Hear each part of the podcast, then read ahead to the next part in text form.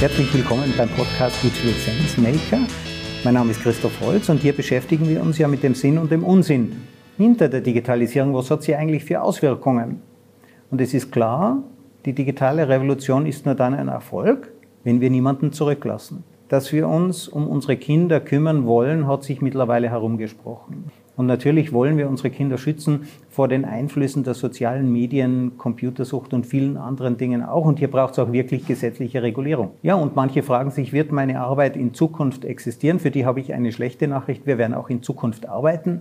Und die Idee einer digitalen, einer technischen Arbeitslosigkeit, die war immer schon falsch, so alt sie schon ist. Was aber ist mit den Menschen, die nicht mit dieser Technik aufgewachsen sind?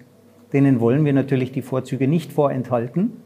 Und unsere Gesellschaft wird natürlich auch immer effizienter, das heißt kostengünstiger. Sie kann mehr Leistungen anbieten, wenn diese Leistungen digitalisiert sind. Wie lösen wir also dieses Dilemma? Heute bei mir zu Gast sind Livia und Nicola und die haben sich eine Lösung für dieses Problem ausgedacht. Livia, erzähl ein bisschen was über dich. Was machst du gerade? Also ich arbeite in, einem, in einer Tagesstätte in Önsingen in der Schweiz und wir sind gerade schulisch hier, weil wir bei einem Event teilgenommen haben und auch weitergekommen sind in Olten. Was war das für ein Event? My Idea Challenge. Die My Idea Challenge 2022. Ah, das ist ein Entrepreneurship-Wettbewerb in der Schweiz. Ja. Okay. Und dort habt ihr einen der führenden Plätze gemacht. Wir wurden Erster. Oh. Ja. Wow. Gratuliere. Danke vielmals. ja. Nicola, was machst du? Ich arbeite auch in einer Institution für Menschen mit einer Beeinträchtigung. Und nebenbei eben gehe ich in die Schule mit Livia, auch in Olten, und habe mit ihr zusammen das Projekt zu laufen gebracht. Ja. Was sind denn so deine Erfahrungen? Du hast ja viele Klienten. Was sind das für Klienten? Sind das Menschen mit Beeinträchtigung? Sind das Menschen, äh, die schon älter sind? Sind es Pflegefälle? Wir haben sozusagen gar keine Pflegefälle. Sie kommen in die Tagesstätte und wir machen einfach die Tagesstruktur mit ihnen. Sie sind auch teilweise sehr selbstständig, sie wohnen auch alleine. Es kommen aber auch welche von Wohnheim. Und dann kommen sie zu uns in die Tagesstätte und wir ne, unternehmen einfach aktivierende Aktivitäten mit ihnen. Wie zum Beispiel gehen wir spazieren oder wir spielen Spiele. Wir haben seit neuestem gehen wir auch töpfern mit ihnen. Wir versuchen so ein bisschen die Fein- und Grobmotorik von ihnen zu fördern. Und ja, sind das ältere Menschen, die einfach das als Service in Anspruch nehmen oder haben die sonst auch noch Herausforderungen? Es sind ältere Menschen eher. Wir haben auch ein paar jüngere. Ja. Die, die jüngste, so will ich weiß, ist 27. Ihr helft denen einfach den Tagesablauf zu strukturieren. Genau, ein bisschen aus ihrem Trott rauszukommen, nicht, dass sie nur zu Hause bleiben. Und äh, damit man eben aus dem Trott rauskommt, damit man nicht zu Hause bleiben muss, braucht man natürlich digitale Werkzeuge und Tools. Und was ist denn da so die größte Herausforderung? Also wo tun sich, wie, wie, wie hast du entdeckt, ähm, wo, wo liegen denn da die Schwierigkeiten? Ja, genau. Also ich nehme immer ein bisschen das Altersheim in meinem Dorf. Äh, ich denke immer daran und ich sehe dort halt immer die älteren Leute an den Fenstern, wie sie nichts machen. Und ja. es ist für mich sehr schade. Und ich habe auch ähm, in der Familie Leute, die im Altersheim sind und die auch sagen, sie würden gerne wie mehr machen, aber sie können ja nicht, weil sie oft nicht alleine raus dürfen oder können. Sie können ja nicht mal einkaufen gehen oder sonstiges, weil es ja das Altersheim wie für Sie übernimmt. Ah ja, das heißt, man wird auch ähm, ein wenig, ähm, wie soll man sagen, nicht entmündigt, aber es ist einfach so praktisch, äh, so bequem, dass man sich mit der Welt da draußen gar nicht mehr auseinandersetzt. Sozusagen, ja. Also nicht in allen Institutionen, aber in vielen haben wir das Gefühl. Äh, wie ist das bei dir? Äh, bei uns auf der Institution haben wir verschiedenes Klientel. Wir haben zwischen 18 und 67 und bei mir auf der Gruppe sind es zwischen 25 und 35. Und es kommt darauf an, es gibt ähm, Menschen, die mehr als die selbstständiger sind und die mehr Eigenmotivation haben, aber dann auch Menschen, die, die wir eher motivieren müssen oder ihnen aufzeigen, was, was sind die Möglichkeiten, was kann man tun. Genau, ja, ja. ist verschieden. Und was haben jetzt die, haben die alle ein Smartphone? Kommen die damit zurecht? Ähm, ich würde sagen, die Hälfte ja. Kommt nicht schlecht damit zurecht. Sie haben auch immer wieder Kurse, äh, wir bieten auch Kurse an, die ihnen das zeigt, wie man es bedienen kann, was es für Folgen hat oder Konsequenzen. Genau. Okay. Und was ist mit der anderen Hälfte? Die andere Hälfte ist, hat entweder kein Handy oder ist gar nicht interessiert. Mhm. am Handy oder also and, ich sag mal andere Medien, so im Internet surfen ja oder Fernseher, also so an gewissen Medien ist jedermann interessiert, aber so Handys, ja. Für die ist es auch zu schwierig, oder? Sie könnten ja mit, sagen wir WhatsApp, äh, mit ihrer Familie Kontakt halten. Das gibt's auch. Wir haben sogar einen Klienten bei uns auf der Wohngruppe, der hat sehr Schwierigkeiten mit, also sich auszudrücken. Aber mit WhatsApp, da ist er wirklich sehr aktiv. Er kann Sprachnachrichten aufnehmen und wieder löschen und wieder aufnehmen, bis er es dann richtig gesagt hat. Also es ist wirklich äh, sehr unterschiedlich. Also auch wenn die Ressourcen wenig sind, können sie es dann doch angepasst, äh, angepasst sehr gut nutzen. Das ist ja, denke ich, das Schöne an der Digitalisierung, dass sie etwas aus der Normierung der Gesellschaft zurücknimmt. Ja, wir haben alles bestimmte, es gibt in unserer Gesellschaft Kompetenzerwartungen, bestimmte Dinge muss man einfach können, lesen, schreiben, rechnen, äh, kommunizieren ja, am Telefon. Aber was du jetzt sagst, der tut asynchron telefonieren. Das heißt, er spricht seinen Text und dann löscht dann wieder und dann spricht dann nochmal, bis er mit seinem Text zufrieden ist und den schickt er dann an seine Verwandten.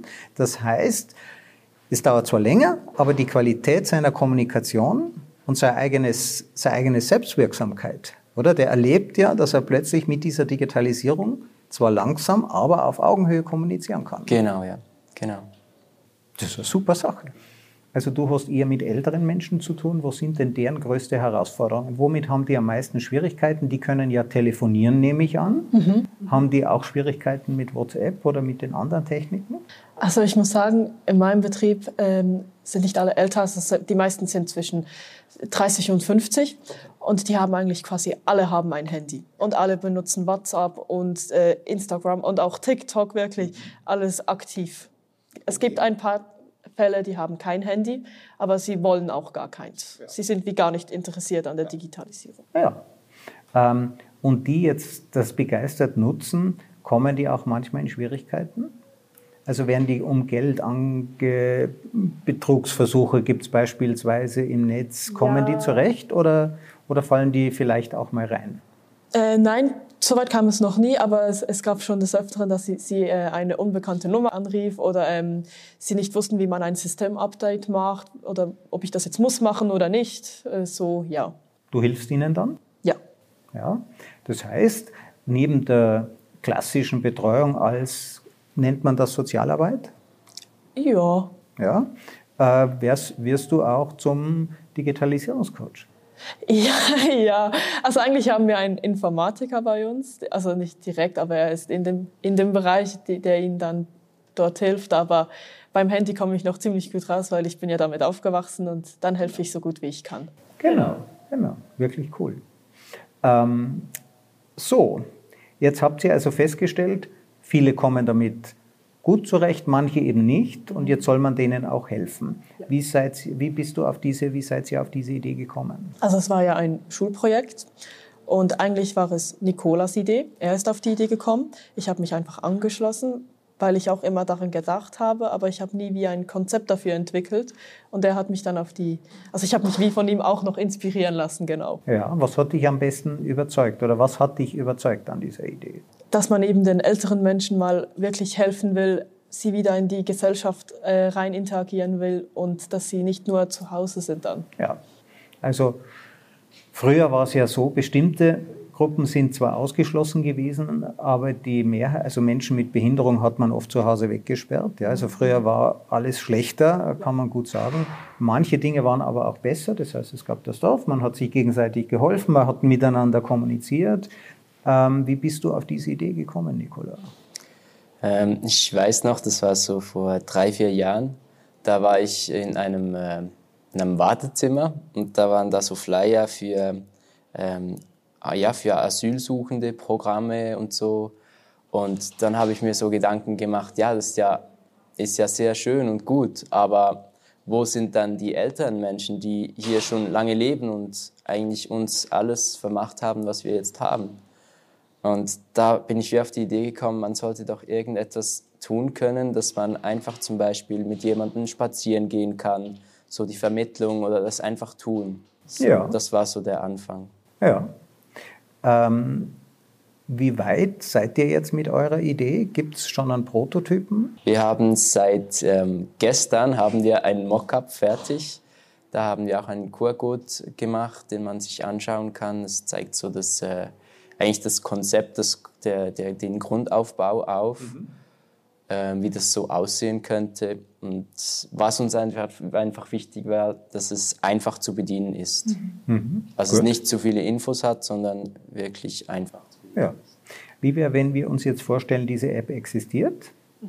Es gibt dann jemanden, der sagt, ich bin, also es richtet sich eben an Menschen, die keinen so einfachen Zugang haben zu dieser Technik. Das sind eben oft ältere Menschen. Mhm. Ähm, wie, wenn jetzt ein älterer Mensch äh, das nutzen kann und soll, ähm, wie steigt er da ein? Was erwartet ihn dann? Wenn er sich die App herunterlädt, was passiert dann? Also er wird in einen Ladebildschirm kommen, wo zuerst natürlich mal unser Logo wird kommen, Zeitverbringer. Und dann kann er ein Profil erstellen mit seinem Typ und was für Aktivitäten er gerne machen möchte, welche Tage ihm recht wären. Und das kann dann der Zeitverbringer, der andere, die andere Person dann auch. Und dann wäre es so, dass die App dann wie Personen sucht mit ähnlichen Interessen, die in der Nähe sind. Und so könnten sie sich dann treffen. Was ist denn ein Zeitverbringer? Ein Zeitverbringer ist die freiwillige Person, die mit dem älteren Menschen etwas unternimmt. Ja. Also äh, Nicola, wenn ich das jetzt äh, richtig verstehe, es gibt ja jüngere Menschen oder müssen gar nicht jüngere Menschen sein, digital affine Menschen, die gut mit der Digitalisierung zurechtkommen, die können sich diese App herunterladen und sagen, ich möchte eigentlich mich gern mal engagieren mit Menschen, denen es nicht so leicht fällt. Ähm, und die können sich auch anmelden. Wie machen die das? Ja, genau. Also die jüngeren Menschen, die können das auch äh, herunterladen und wir dachten da, also den er, der erste Schritt wäre mal so in Richtung die, die Altersheime, dass wir es da mal mhm. äh, publizieren. Und auch wir haben so eine Organisation der Schweiz, die heißt Pro Senectute mhm. und die ist so, sozusagen für die ähm, älteren Menschen, die schaut zu den, ähm, ja, was für Bedürfnisse diese haben und unter, unterstützen diese also zuerst würden wir uns an diese richten, dachten wir, und dann in einem weiteren Schritt, zum Beispiel das, was du auch gesagt hast, auch an Schulen beispielsweise. Wir hatten heute gerade die Idee von einem, ähm, auch einem äh, von der Schweiz, der auch mit uns gereist ist, und der hat uns gesagt, ja, man könnte diesen Dienst auch nutzen, zum Beispiel, wenn jemand nachsitzen muss. Anstatt dort zu sitzen und irgendeine Strafarbeit abzuarbeiten, wäre es ja auch eine Möglichkeit, dass er dann durch dieses Programm jemanden kennenlernt und sich so austauschen kann. Also, also zum gut. Beispiel. Das heißt, du würdest jungen Leuten empfehlen, dass sie schlimm sind in der Schule, dann Nein, sie nachsitzen? nicht. Aber es ist wie so ein Win-Win, oder? Ja. Und vielleicht haben sie dann sogar Gefallen an dem, was sie tun und dann kann es auch später für die berufliche Laufbahn ja. entscheidend ja. sein. Der Schüler kann sagen, lieber Herr Lehrer, ich mache gern die Strafaufgaben, aber es gäbe hier diese App, ja, Darf ich das machen? Da wird dann auch äh, ähm, beurteilt, äh, ähm, also nehmen wir mal an, das hat stattgefunden, wird denn auch äh, beurteilt, wie gut war diese Erfahrung für den Menschen, der so einen Dienst in Anspruch genommen hat? Ja, also die ältere Person kann dann den Zeitverbringer, also die freiwillige Person, bewerten mit einem Sternensystem mhm. von 1 bis 5. Gut. Und zumindest kann der Lehrer dann nachschauen, wenn wir bei diesem Modell bleiben, ob ähm, der Schüler das auch wirklich gemacht hat. Genau. Ja.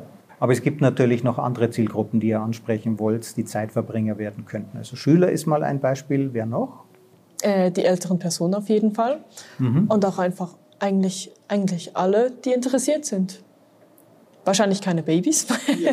aber äh, ältere Menschen auf jeden Fall. Naja, also ich suche auch regelmäßig einen Babysitter. Ja, Ja.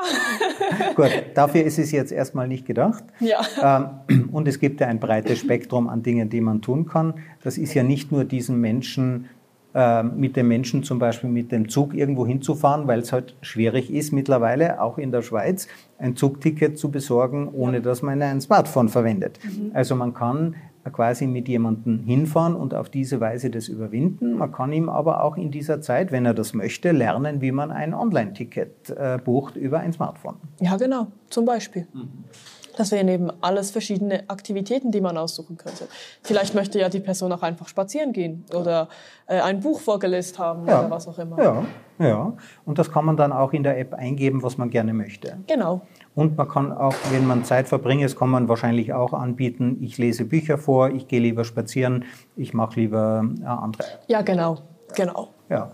Und wie finden sich jetzt die beiden? Ich meine, auf Tinder ist es relativ klar, da macht man Swipe links, Swipe rechts. Wie findet sich jetzt der Zeitverbringer und sein potenzieller Kurzzeitklient?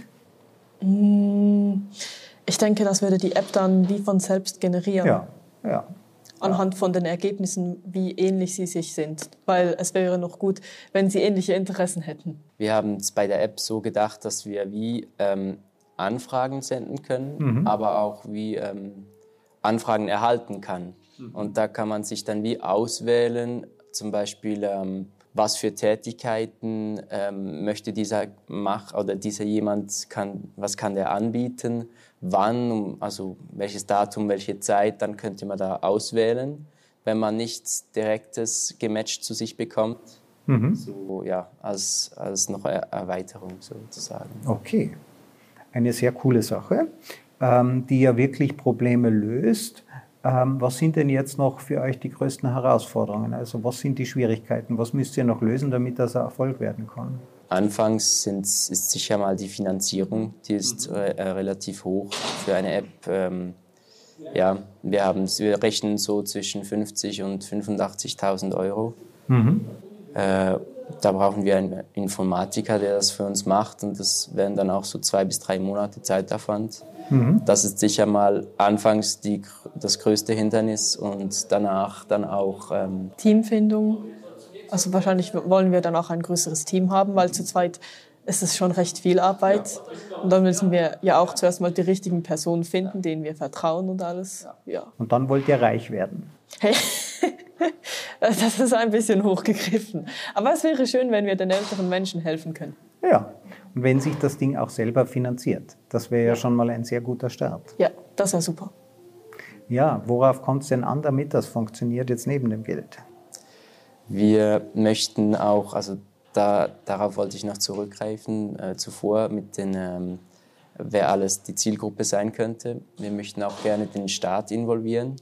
Also zum Beispiel vielleicht zuerst den Kanton, jetzt da gerade auf zum Beispiel die vom Sozialamt oder von der IV, äh, Personen, die auch eigentlich eine Beeinträchtigung haben, dass diese dann auch gewisse ähm, Tätigkeiten anbieten können, weil ich bin der Meinung, jeder kann etwas tun, jeder hat seine Aufgabe.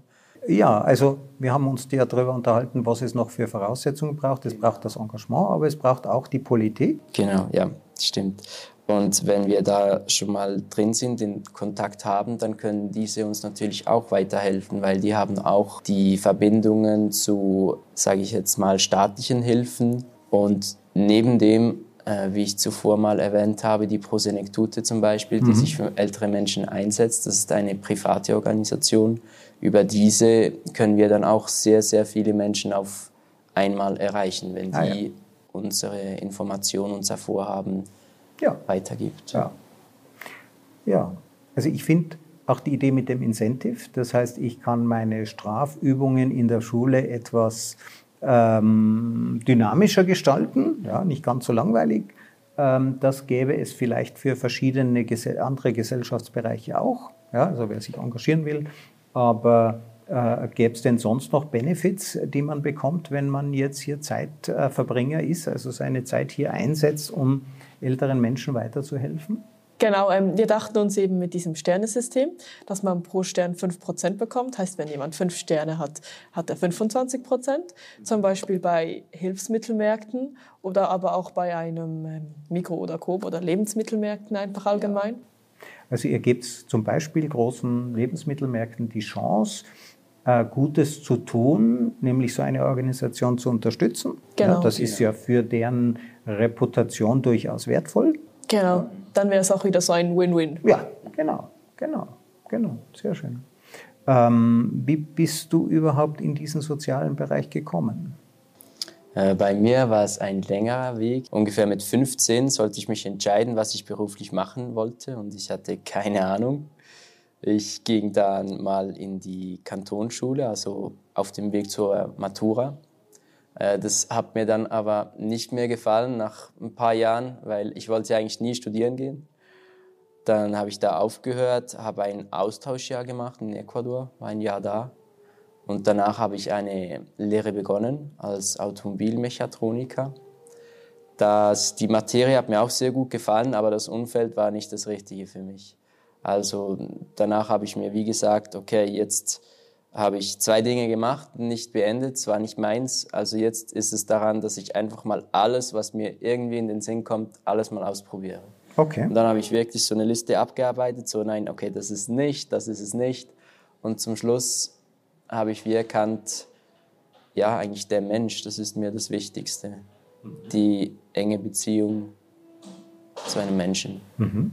Und du lebst ja auch mit Menschen in solchen, äh, in solchen äh, lebt man dort mit diesen Menschen in Wohnungen oder kommt man dann einfach gelegentlich vorbei? Also wir haben eine Schichtarbeit.